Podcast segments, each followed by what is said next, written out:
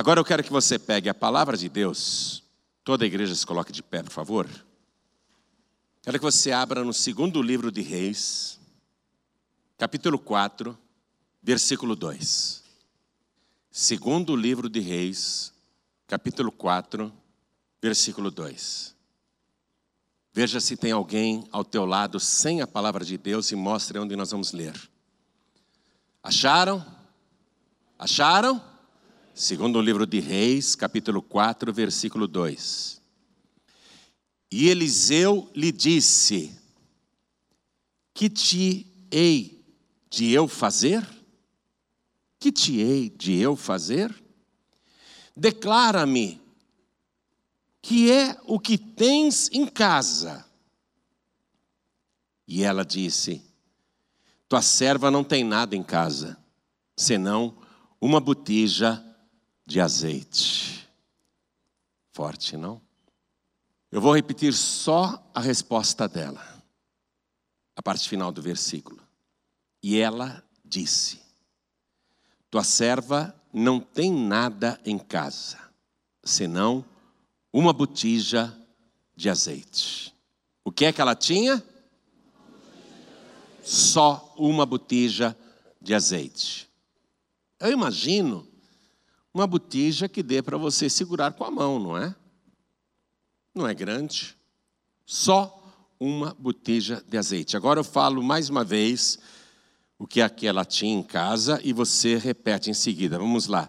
Tua serva não tem nada em casa, senão uma botija de azeite. Amém? Essa mulher que só tem uma botija de azeite, preste atenção, sem experiência no ramo, ela vai se tornar rapidamente a maior comerciante de azeite da cidade. Escutou o que eu falei? O que, que ela tem? Não, uma botija de azeite não. Ela diz claro, só. só uma botija de azeite. E ela vai se tornar a maior comerciante de azeite da cidade e uma das pessoas mais ricas do lugar. Em curtíssimo prazo. Quem acredita nisso, levante a mão. Então desocupe as mãos e dê para esta palavra a melhor salva de palmas que você já deu em toda a tua vida. E enquanto você aplaude, abra a tua boca e diga glória ao teu nome, Senhor. Não, não tenha vergonha não, diga glória, glória ao teu nome, Senhor. Você que está pela primeira vez aqui, abra a boca e diga glória ao teu nome, Senhor. Isso, aplaude, aplaude. Quem está ouvindo ou assistindo à distância, Junte-se a nós agora e aplauda também. E diga glória, glória, glória ao teu nome. Continue aplaudindo e glorificando. Pai querido, vem nos contar sobre isto. Vem usar a boca do pregador, os lábios do mensageiro. Envia a tua palavra com poder e autoridade. E que a tua palavra vá e prospere naquilo para o qual está sendo enviada em nome do Senhor Jesus. Assim seja feito. Amém. Diga amém, Jesus. Podem se assentar.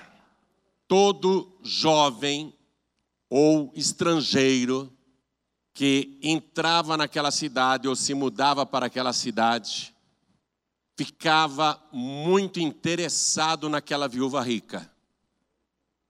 É, viúva riquíssima. Viúva riquíssima. É o sonho de todo cara que não tem nada casar com uma mulher rica, né? Assim como a moça também, entre um pobre e um rico, ela prefere o rico, é ou não é? Então é melhor ter dinheiro do que ser pobre, é ou não é? É, porque você, viúva pobre, você está lascada. Vai morrer sozinha. Não vai ter ninguém para colocar xarope na tua boca. E você, viúvo pobre, você está lascado também, meu amigo. Você vai para o asilo. E não vai ter ninguém para te dar um remedinho, nada. Então é melhor você ganhar dinheiro, é não é? Não é? É melhor ser pobre ou é melhor ser rico? Não, vamos falar sem hipocrisia. É melhor ser pobre ou é melhor ser rico? Não, vamos falar para valer. Fala de boca cheia. Não, você prefere ser pobre ou prefere ser rico? É, tem que assumir, eu quero ser rico. Não com aquela ganância louca que leva a pessoa a fazer qualquer coisa, até passar por cima de princípios. Não, ficar rico, rica, honestamente, com a bênção de Deus, prosperar dignamente. É ou não é? Quem quer isso? Levante a mão. Todo mundo é digno, isso é digno. Eu leio a palavra de Deus e o que eu encontro nela é que pessoas que não tinham nada, pessoas pobríssimas, enriqueceram em pouquíssimo tempo. E foi o caso dessa viúva. Essa mulher era muito pobre. Então, quem queria saber da história dela, quem estava interessado naquela viúva rica, conhecia imediatamente o passado dela. Porque davam a informação, ela era famosa na cidade. Essa mulher não era rica, não. Mas ela herdou? Não. Alguém deixou alguma fortuna para ela? Não. Mas como que ela ficou rica desse jeito, com esse comércio de azeite tão próspero? E você não sabe, essa mulher tem tanto dinheiro que ela não precisa nem trabalhar mais para o resto da vida. Nem ela e nem os filhos. Você já pensou você ter tanto dinheiro que você não precisa mais se preocupar com o dia de amanhã ou com o mês que vem, com as contas no final do mês? Já pensou você ter tanto dinheiro que você não está nem pensando em aposentadoria, porque você pode viver com o que tem sem se preocupar com o dia de amanhã? Já pensou você ter tanto dinheiro que tenha certeza que os seus filhos, mesmo que você morra, mesmo que você falte, os seus filhos não passarão necessidade? Não é maravilhoso isso? Então era o caso dessa viúva. E o pessoal dizia: não, ela não herdou nada, não recebeu herança, não tirou a sorte grande, não ganhou nenhum prêmio. Essa mulher ficou rica pela fé. Como assim ficou rica pela fé? Ah, eu vou te contar a história dela. E aí a história dela corria. Essa mulher, ela era casada com um homem de Deus, um homem generoso, um homem temente a Deus, um homem que acreditava no Senhor Deus em espírito. Ele não adorava ídolos nem imagens, ele não era idólatra. Ele era um homem fiel ao verdadeiro Deus. E esse homem fez um empréstimo muito grande, fez um empréstimo muito alto, não para ele, ele nem emprestou o dinheiro para ele, ele emprestou o dinheiro para sustentar profetas, para sustentar homens de Deus que estavam sendo perseguidos. E aconteceu que esse homem morreu, e deixou a viúva com todas as dívidas do empréstimo que ele tinha feito. E os credores começaram a pegar tudo que ela tinha em casa. Levaram as cadeiras, levaram as mesas, levaram as camas. E por último, queriam levar os filhos como escravos. Porque naquela época havia escravidão quem não conseguia pagar a dívida, a pessoa, ela mesma, ou ela se vendia como escrava para quitar o débito, ou os credores pegavam os filhos. E por último ficaram ameaçando de levar principalmente os filhos dela como escravos. E ela ficou apavorada quando tentaram tocar nos filhos e separá-los dela ela foi falar com um homem de Deus chamado Eliseu. E como você não entende hebraico, eu vou te falar: Eliseu significa Deus é a minha salvação. Você vê, ela está numa situação periclitante mesmo, de desespero, e ela compreende que só existe uma saída: Deus é a minha salvação. Está começando a pegar aí? Hã? Quem aqui está endividado, levante a mão. Está devendo? É? Então fala, Deus é a minha salvação. É por isso que você está aqui hoje. Todos que estão aqui têm essa mesma fé. Nós podemos estar com problemas, podemos estar em dificuldades, podemos estar sendo perseguidos, estamos na iminência de perder as coisas, mas cada um de nós aqui diz: Deus é a minha salvação. E ela foi procurar o profeta, cujo nome significa Deus é a minha salvação. E o profeta perguntou para ela: O que é que você tem na sua casa? O que é que eu vou fazer por você? Me diga, o que é que você tem na sua casa? E ela disse para o profeta: A tua serva não tem nada, só uma botija de azeite. Era tudo que ela tinha, porque as coisas de casa já tinham sido levadas pelos credores. Ela estava na última mesmo. Próximo passo dos credores era levar os filhos para a escravidão. Pastor João mas isso era permitido? Era possível fazer isso mesmo? Levar pessoas como escravas por causa de dívida? Naquele tempo era na época de Eliseu. Vá comigo só para a gente aprender melhor a palavra, no livro de Êxodo, capítulo 21. Livro de Êxodo, capítulo 21. É tão bom a gente aprender. Versículo 2: Se comprares um servo hebreu, seis anos servirá, mas ao sétimo ano sairá forro de graça. Você vê? Judeus podiam comprar judeus como escravos. E seja qual fosse a dívida, a pessoa teria que trabalhar seis anos em regime de escravidão para pagar a dívida. No sétimo ano, o credor era obrigado, se ele era hebreu e obedecia a palavra de Deus, e se o escravo que ele tinha comprado por causa de dívida também era hebreu, o credor era obrigado a liberar o escravo seis anos depois. Ele saía a forro, de graça. Isso no tempo de Eliseu. Mas na época de Cristo, e podemos contar aí, entre Eliseu e Cristo, nós podemos contar uns 850, 880 anos depois, você vê, tantos séculos depois, a escravidão por causa de dívida continuava. Vá comigo aqui no Evangelho de Mateus, capítulo 18. Evangelho de Mateus, capítulo 18, versículo 23. Você vê? Era comum.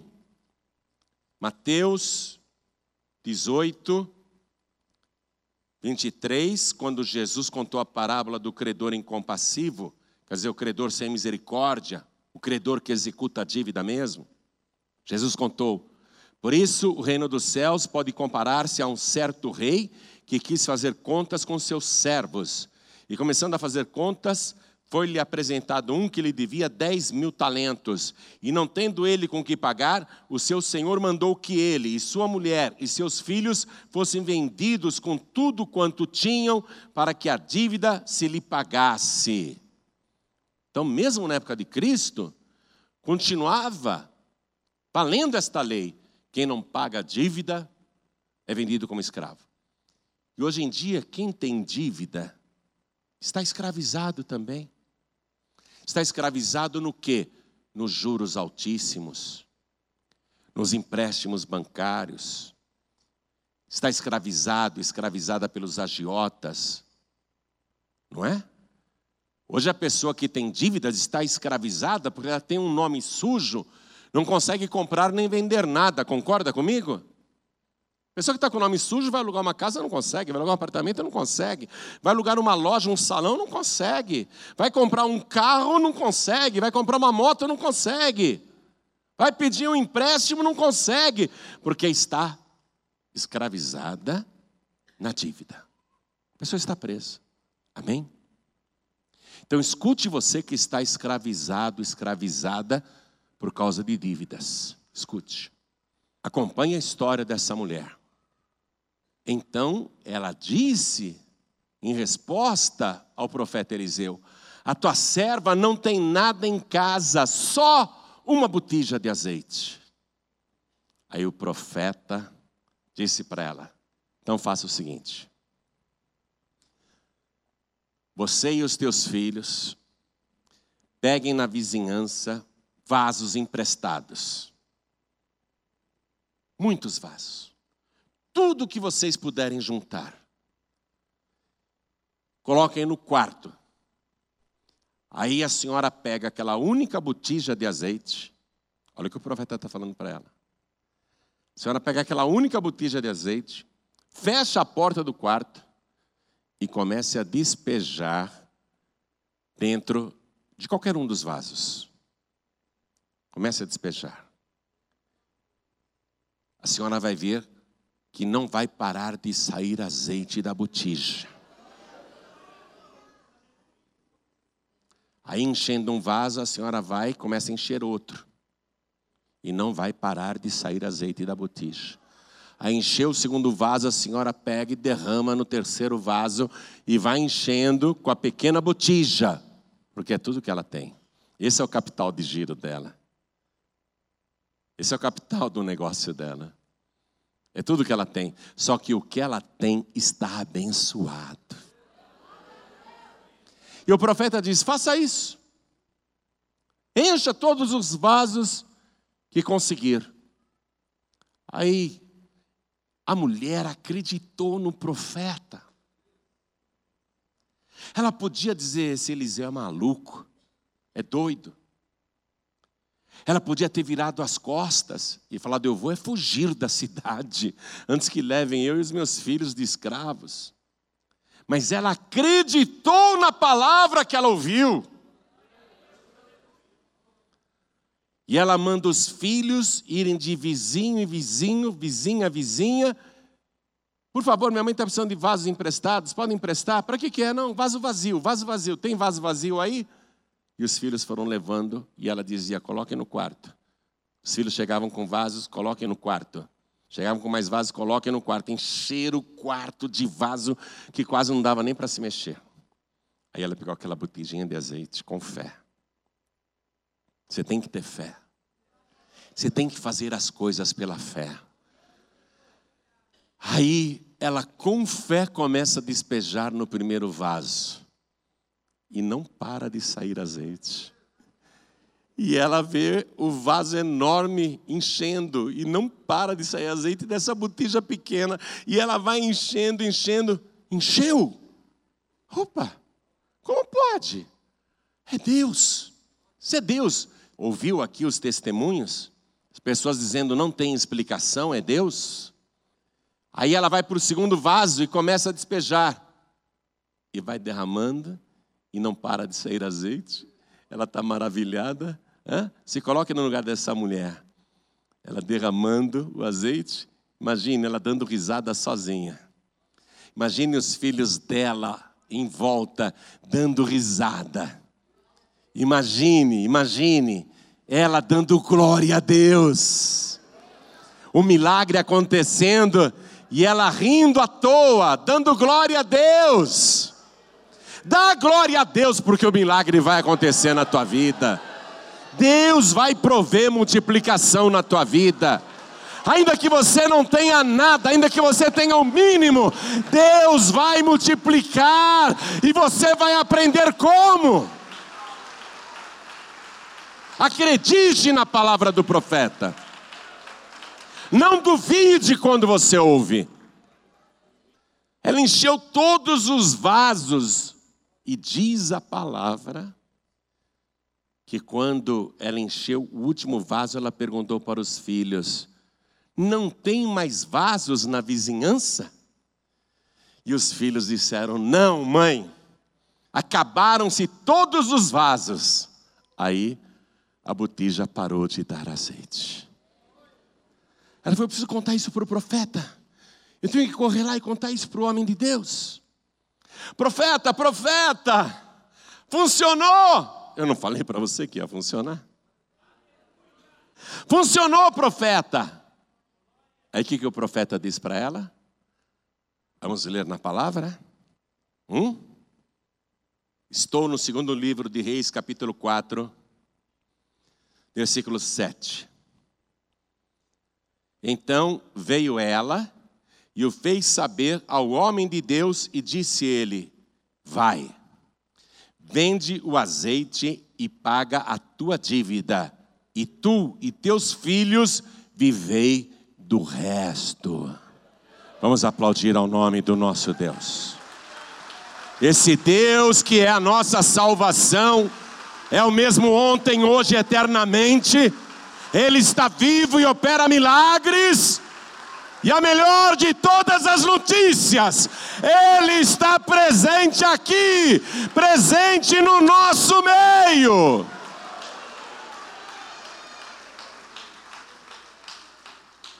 Ela pagou todas as dívidas. E o resto, não era um restinho, não, era um restão, muito mais do que aquilo que ela devia. Ela e os filhos puderam viver do resto. Agora, vem cá, além da fé dessa mulher e da fé do homem de Deus, eu quero saber.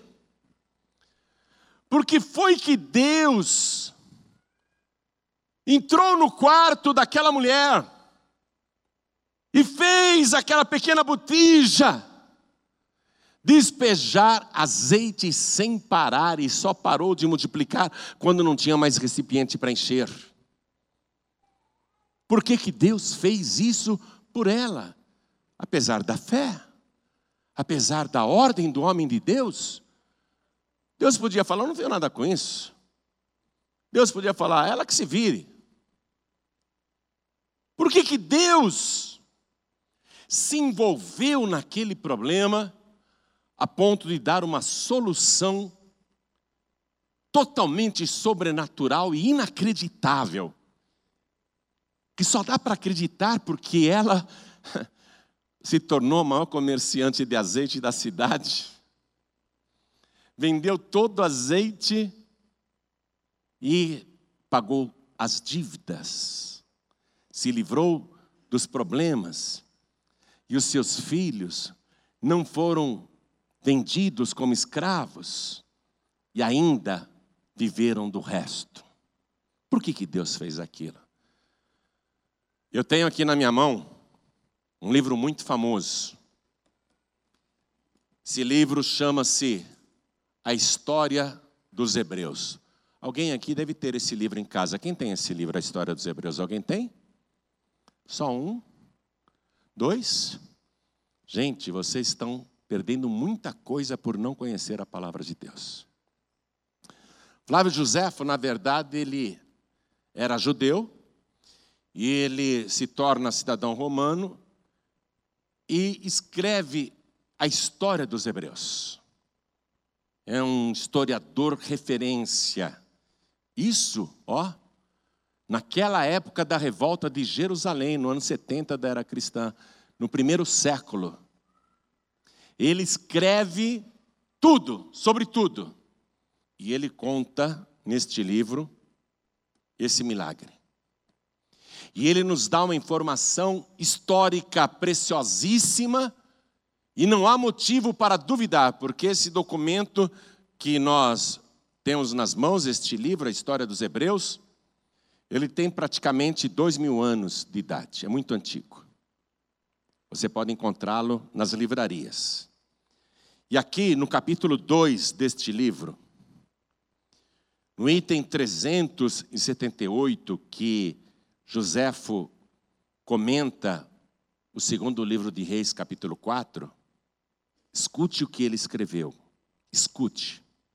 A viúva de Obadias, mordomo do rei Acabe, veio dizer ao profeta que, não tendo meios de restituir o dinheiro que seu marido havia emprestado para alimentar os cem profetas que, como Eliseu devia saber, ele salvara da perseguição de Jezabel, os credores queriam tomá-la como escrava e também aos seus filhos.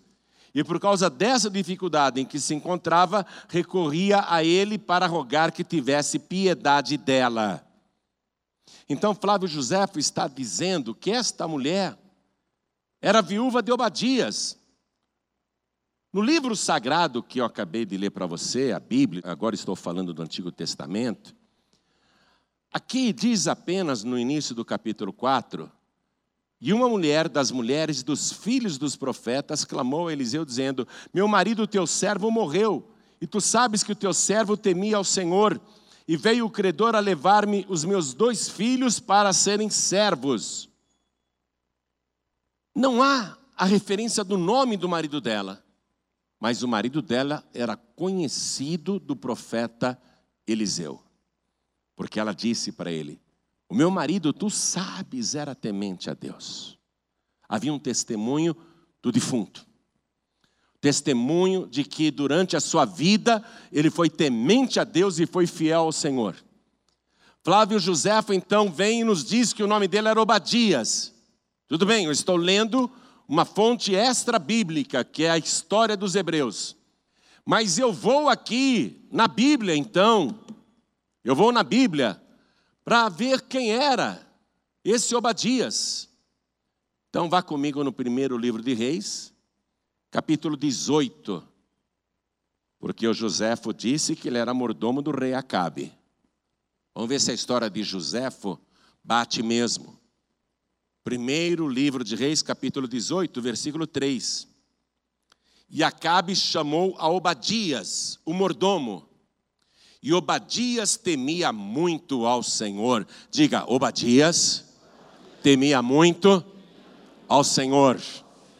Porque, olha só, o versículo 4. Porque sucedeu que, destruindo Jezabel os profetas do Senhor, Obadias tomou cem profetas e de cinquenta e cinquenta os escondeu numa cova e os sustentou com pão e água. Flávio José foi estar nos contando então que esse Obadias que salvou cem homens de Deus, cem profetas de Deus, porque a Jezabel matava todos os profetas que não eram de Baal. Todo profeta que pregava fé no Deus invisível, a Jezabel matava. E Obadias era mordomo do rei Acabe, como diz o livro de Reis e como conta também Flávio Josefo, e Obadias, colocando o pescoço dele em risco, por amor à obra de Deus, por temor ao Senhor, com risco de vida, olha o que ele fez. Pegou cem profetas que estavam em perigo de morte, separou de 50 e 50, escondeu em cavernas, e ele, pessoalmente, sozinho, numa missão secreta, Ninguém podia saber que ele fazia isso, porque senão ele seria preso e morto. E os profetas que ele estava escondendo e protegendo e alimentando seriam assassinados por Jezabel. Então ele, em segredo total, falou: Eu vou alimentar esses cem homens de Deus. Mas eu sou apenas um mordomo. Fala para mim quanto é que ganha um mordomo. Hein? Quanto ganha um mordomo, principalmente naquela época? Você acha que ele ganhava para alimentar 100 pessoas, além da mulher e os filhos que ele tinha? Ele não ganhava para isso. O que foi que Obadias fez, segundo Flávio Joséfo nos conta? Ele emprestou. Ele emprestou. Para que você precisa do dinheiro? Ah, uns negócios aí que eu estou fazendo. Eu preciso para um negócio muito importante. Como ele era um homem temente a Deus, a palavra dele era digna de fé, era um homem honesto, decente, nunca deu golpe em ninguém. Ele teve crédito para conseguir um empréstimo vultoso. Só que aconteceu este imprevisto. Ele morreu. Amém? Ele morreu. E foi aí que a viúva teve a vida complicada também, porque sobraram as dívidas. E os credores queriam executar a dívida dentro da lei permitida na época, porque a própria Bíblia, a lei de Moisés, a Torá, permitia que dívida não paga fosse saldada com a venda de pessoas da família. Os credores estavam no seu direito. É como você ter um contrato de locação e você não paga o aluguel, o proprietário do imóvel amparado pela lei do inquilinato e amparado pelo contrato, ele tem o direito de te despejar, te executar e cobrar a dívida. Está dentro da lei. Então, aquela viúva ia ser executada dentro da lei de Moisés. Os filhos seriam vendidos como escravos dentro da lei de Moisés. Veja, a lei vigente naquela época e que prevaleceu até a época de Cristo. E ela chega naquele desespero para o homem de Deus. O que significa Eliseu? Deus é a minha salvação. E ela faz esse clamor. E é esse o ponto do milagre, meus amados. No que pese a fé da mulher ter ajudado, no que pese a palavra do profeta ter sido enviada, e a palavra nunca volta vazia, a palavra sempre prospera, se a pessoa crer, vai acontecer. No que pese tudo isso, havia da parte de Deus uma dívida espiritual e uma dívida moral com Obadias, que não obstante ter morrido, morreu salvo.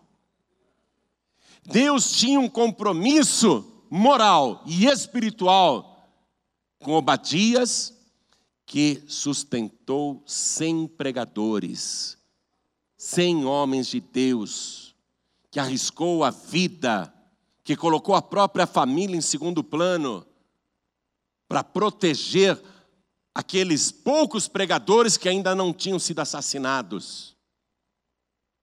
Deus, com Obadias lá no paraíso, observando a situação da viúva e dos filhos lá na terra, Deus falou: o que Obadias fez pela minha obra, pelos meus servos, pelo meu reino, tem que ter retribuição e eu vou retribuir. E vou retribuir muito mais do que Obadias fez. Eu vou retribuir muito mais do que o empréstimo que ele fez para sustentar a minha obra. Eu vou fazer com que o dinheiro se multiplique de uma tal maneira que o empréstimo seja liquidado, a dívida paga e mais.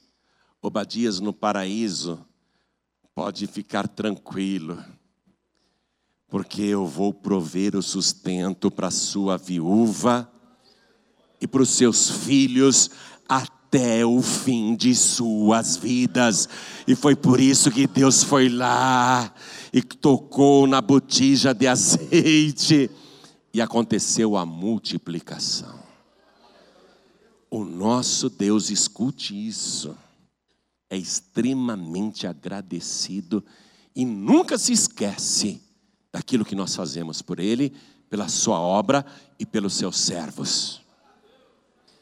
Quando você faz uma oferta para Deus, como eu ouvi testemunhos aqui, eu não podia dar, pastor, eu dei o dinheiro. A minha dívida de 160 mil reais no banco, alguém foi lá e pagou. A dívida da minha mulher estava lá no banco, quitada. Quitada. O nosso Deus vê todas as coisas em secreto mas recompensa publicamente, para que o nome dele seja glorificado. Meu amado, minha amada, você está em boas mãos se confiar nesse Deus. Se você proteger a obra desse Deus, se você sustentar a obra desse Deus, você não tenha dúvida nenhuma que Ele vai te retribuir e a recompensa de Deus será também para os teus descendentes e para a tua família. Deus falou isso para Abraão, quando Abraão fez o maior sacrifício de toda a sua vida, a maior oferta que ele já tinha feito. Deus disse: Abraão, porque me fizeste esta ação. e não me negaste o que você tinha de mais precioso, o seu único filho. Eu juro por mim mesmo que deveras te abençoarei. E grandissimamente multiplicarei a tua descendência como as estrelas que estão no céu e como os grãos de areia que estão na praia do mar. E a tua descendência possuirá a porta dos seus inimigos. Você vê? O que Abraão fez abençoou a sua descendência até aos dias de hoje. Quando Jesus contou a parábola do ajuste de contas do rei com os devedores, ele falou: o reino dos céus é assim. É como um rei que chamasse os seus súditos para acertar as contas, e um que lhe devia muitos talentos, não tendo como pagar, o seu senhor mandou que ele e a família fossem vendidos como escravos. E aquele devedor, não tendo como pagar, se ajoelhou aos pés do rei começou a chorar e a dizer: Senhor, tenha misericórdia de mim, tenha paciência, que tudo eu te pagarei. E Jesus contou que o rei, que era misericordioso, compadecido, comovido com o choro daquele devedor, resolveu perdoar a dívida dele porque ele não tinha como pagar. Mas aquele devedor, assim que saiu da presença do rei e foi para a rua, encontrou um outro que lhe devia pouco dinheiro. E ele pegou aquele devedor, que ele devia muito pouco, e o agarrou pelo pescoço e lhe dizia: Pague-me o que me deves, senão vou mandar te prender, senão você vai virar escravo. E as pessoas que viram aquilo foram contar para o rei. Sabe aquele lá que o senhor perdoou aquela grande dívida? Ele encontrou um homem que lhe devia pouco dinheiro e ele está exigindo e está querendo lançar o coitado na cadeia, está querendo fazer com que ele seja escravizado. Aí o rei mandou chamar aquele, aquele devedor que tinha sido perdoado. E quando ele chegou na presença do rei, o rei lhe disse: Ô oh, servo malvado, eu não perdoei o que você me devia porque você me suplicou. Você disse que não tinha como pagar, eu não te perdoei. Você não devia ter feito a mesma coisa com aquele outro que ele devia? Aí o rei indignado mandou que ele fosse preso. Jesus disse que o reino dos céus é assim. Olha, você pode estar devendo para bancos, e isso tem tirado o seu sono. Você pode estar devendo para agiotas e nem dorme ainda sofre ameaças, porque esse pessoal é da pesada mesmo. Você pode estar devendo para muita gente, mas a maior de todas as tuas dívidas é com Deus. E você não tem como pagar. Nem eu, nem você. Nós só temos uma chance de escapar da prisão que é o inferno. Nós só temos uma chance que é possível escapar da escravidão eterna. Só uma chance. É que o grande rei, compadecido com o nosso choro, com o nosso apelo, com o nosso pedido, nos perdoe. Nos perdoe totalmente. É a única chance que eu e você temos de não sermos lançados na prisão futura. Então toda a igreja se coloca de pé. Você deve para muita gente, mas principalmente para Deus. Você precisa tratar dessa dívida com Deus agora. Você tem que tratar dessa dívida com Deus agora. Liquidar essa dívida. Liquidar essa dívida com Deus. Você não tem como pagar. A palavra de Deus diz que o resgate de uma alma é tão caro que ainda que o homem devedor tivesse todo ouro e toda a prata do mundo, ele não conseguiria resgatar a sua própria alma. A nossa dívida é impagável.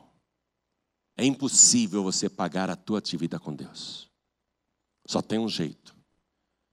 Você se colocar de joelhos aos pés dele, e dizer: Senhor, tem misericórdia de mim, que eu sou um devedor, eu não tenho como pagar, me perdoe.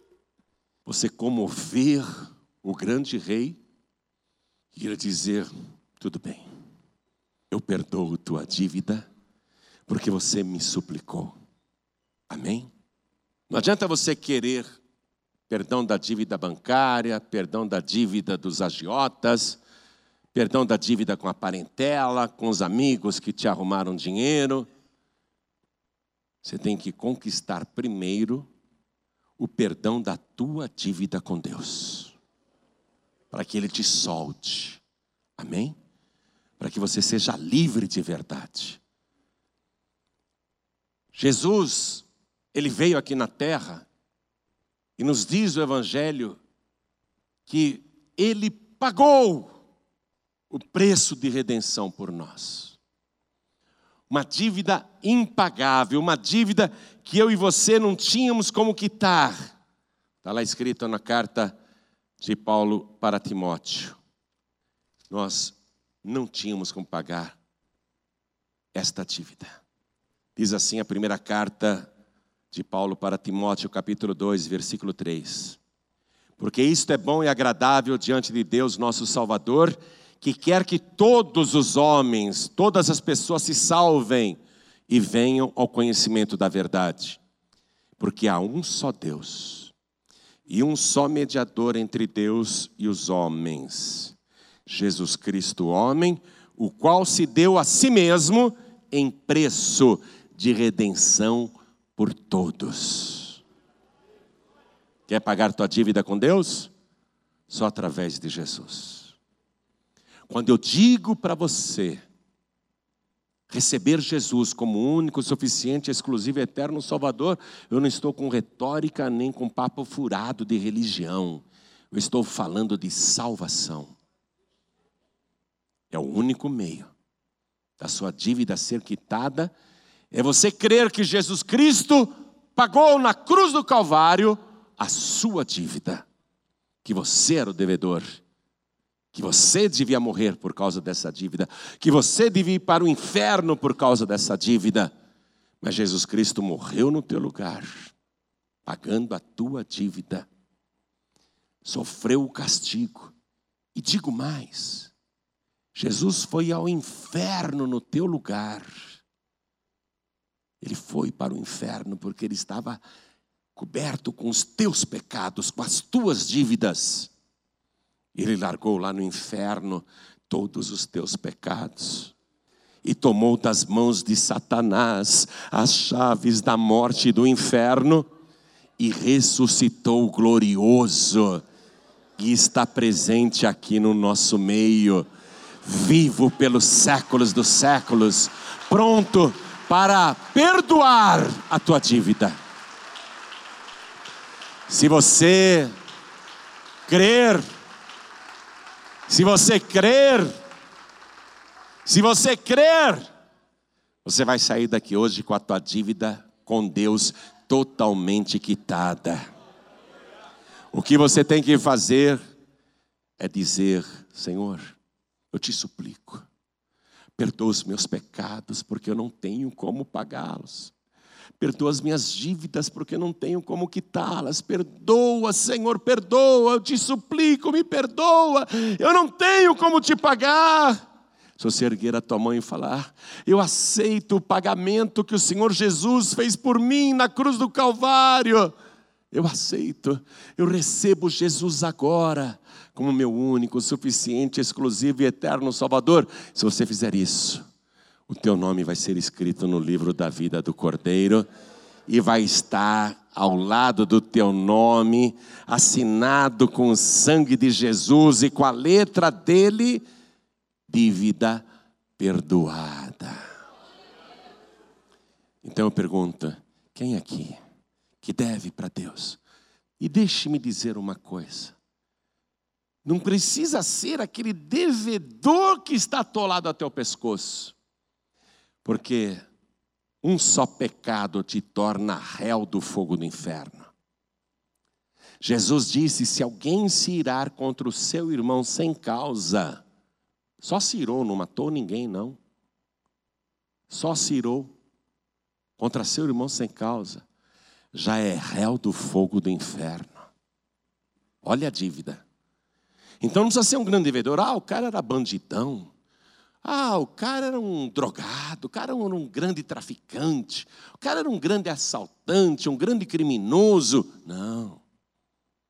O pequeno pecador que só cirou contra o seu irmão, sem causa, já é réu do fogo do inferno. Então você tem que quitar essa dívida, você tem que voltar para sua casa hoje, pelo menos com essa dívida com Deus quitada. A dívida do banco, Deus vai dar um jeito. A dívida do agiota, Deus vai dar um jeito. Mas a dívida sua com Ele, só você pode dar um jeito agora. É suplicar, Senhor, me perdoa. Eu quero entregar minha vida para Jesus. Quem quer, ergue a mão direita bem alto. Eu quero suplicar pelo perdão dos meus pecados. Quem quer, ergue a mão direita bem alto. Quem quer receber Jesus como único Salvador, ergue a mão direita assim bem alto. Todos que ergueram as mãos, vem para cá. E vamos aplaudir ao Senhor Jesus por cada um que está chegando porque a sua dívida com Deus vai ser perdoada, vai ser quitada agora. Vamos aplaudir muito, igreja. Vamos aplaudir muito, igreja. Suplica, suplica para Ele. Senhor, eu devo tanto, eu sou tão devedor. Eu sou tão devedor como o pior dos devedores. E Ele vai te perdoar. Vamos aplaudir mais ao nome de Jesus. Está chegando mais, está chegando mais devedores. Oh glória, vamos aplaudir. Está chegando mais devedores que vão quitar a dívida hoje. Hoje não, agora. Eu quero chamar você que está agora recebendo do Senhor uma reprimenda. Porque Ele te perdoou, porque você não podia pagar a dívida. Só que você encontrou lá fora pessoas que te devem, eu não estou falando de dinheiro. Você encontrou lá fora pessoas que te devem porque pecaram contra você. E você pegou ódio, raiva. E você não quer perdoar aqueles teus devedores. É com você agora. Você vai ter que perdoar, porque senão você volta para a prisão. Senão o grande rei anula o teu perdão. Você tem que vir aqui, aqui na frente, se ajoelhar como eu estou ajoelhado. E eu sei que é difícil perdoar pessoas que mentem a teu respeito. É difícil perdoar pessoas que te caluniam, que te difamam. Eu sei que é difícil perdoar, eu sei o quanto é difícil perdoar. Mas nós vamos fazer um esforço. Porque se a gente não perdoar os nossos devedores, o nosso Pai que está no céu não perdoa as nossas dívidas. Nós vamos ter que perdoar os miseráveis que nos devem. Porque são isso mesmo, miseráveis. Você vai vir para frente para perdoá-los. Vamos aplaudir mais ao nome de Jesus. Se você tem, escute, você que está aí no auditório ainda.